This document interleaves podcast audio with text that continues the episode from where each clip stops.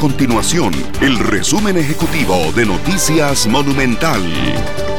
Hola, mi nombre es Fernando Muñoz y estas son las informaciones más importantes del día en Noticias Monumental.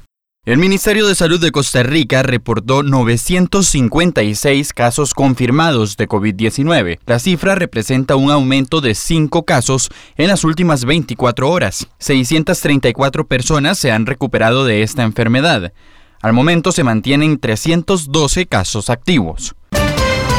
Además, la Comisión Nacional de Emergencias brinda asistencia a los transportistas que se ubican en la zona fronteriza, específicamente en Peñas Blancas, Tablillas, Paso Canoas y Zixaola. En los puestos se han colocado 74 cabañas sanitarias, lavatorios, duchas y basureros para el aseo de esa población.